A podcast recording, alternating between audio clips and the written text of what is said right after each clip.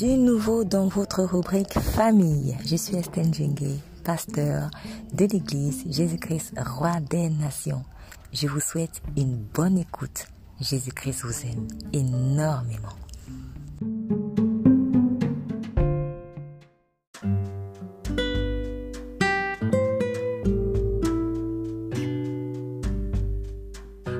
Vous aurez un héritier ou une héritière. Derrière de grandes richesses, un certain grand entourage familial ou amical, il y en a qui sont tristes parce qu'ils ne savent pas à qui léguer tous ces biens après leur mort. Non pas qu'il n'y ait personne à qui ils pourraient les donner, mais ces personnes, comme beaucoup, aspirent aussi à avoir au moins un fils ou une fille à qui elles pourront transmettre tout ce qu'elles ont appris, à qui elles pourront léguer tout ce qu'elles auraient amassé comme richesse. C'est autrement dit le besoin d'un successeur qui soit cher de notre chair. C'était le désir d'Abraham. Cet homme était âgé et très riche, mais au fond de lui, il était triste de n'avoir pas de fils qui soit né de lui. À sa place, on peut se dire, à quoi cela me sert-il d'être aussi riche si je n'ai même pas d'enfant à qui léguer toute cette richesse? Qui prendra le flambeau après moi? Qui s'occupera de cette grande famille après moi? Ne puis-je pas aussi avoir de successeurs?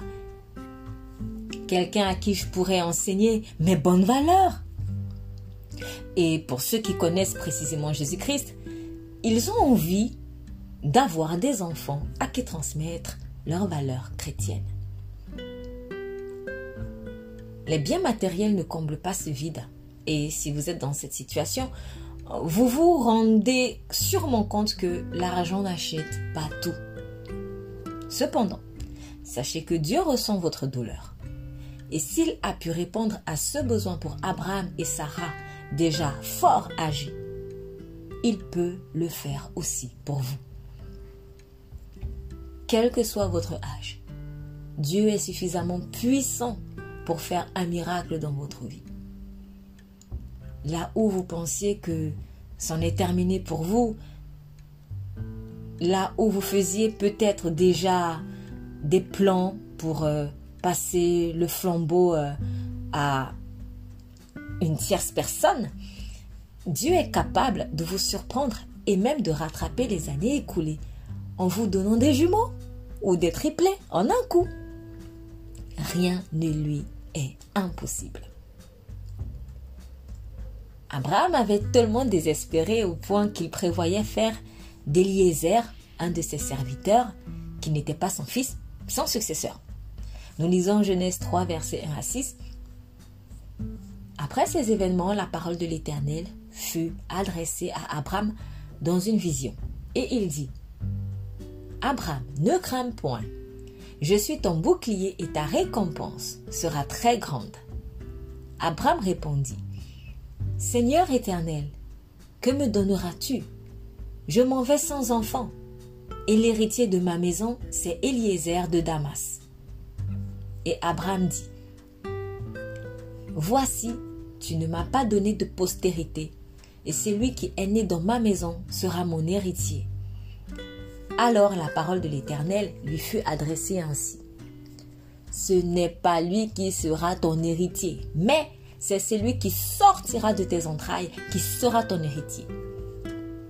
Et après l'avoir conduit dehors, il dit, Regarde vers le ciel et compte les étoiles, si tu peux les compter. Et il lui dit, telle sera postérité.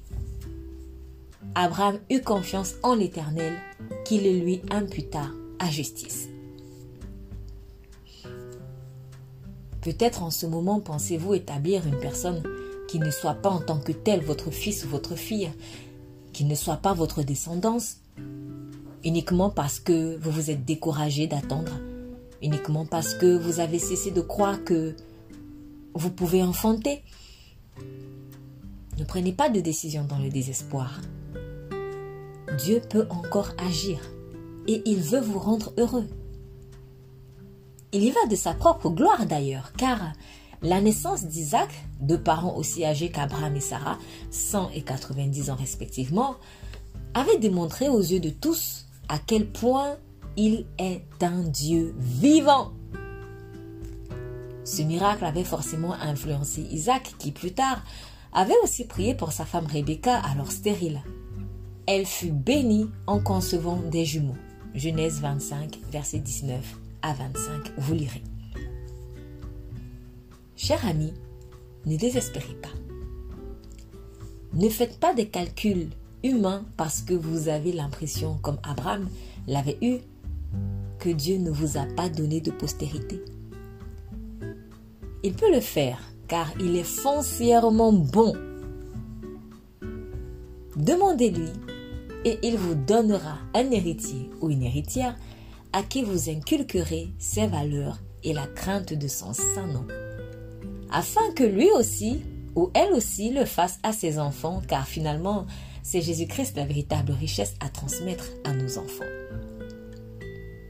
Par sa grâce, vous verrez vos enfants, et même vos petits-enfants, ainsi que leurs enfants. Psaume 132, versets 11 à 12, nous lisons. L'Éternel a fait ce serment véridique à David, et il ne reviendra pas sur ce qu'il a promis. Je mettrai sur ton trône un de tes enfants. Si tes fils respectent mon alliance et les instructions que je leur donne, leurs fils aussi seront assis pour toujours sur ton trône. Psaume 128, versets 4 à 6, nous lisons C'est ainsi qu'est béni l'homme qui craint l'Éternel. L'Éternel te bénira de Sion et tu verras le bonheur de Jérusalem tous les jours de ta vie. Tu verras les fils de tes fils. Que la paix soit sur Israël. Jésus vous aime. Vous êtes bénis. Nous prions. Père céleste, je te remercie de tenir compte de mon désir d'avoir une descendance à qui je pourrais transmettre tout ce que tu m'apprends. Je me dispose sur ce point à me laisser enseigner par toi, tout en croyant que ce que tu as fait pour Abraham et Sarah, pour Isaac et Rebecca, tu le feras aussi pour moi. Glorifie ton nom dans ma vie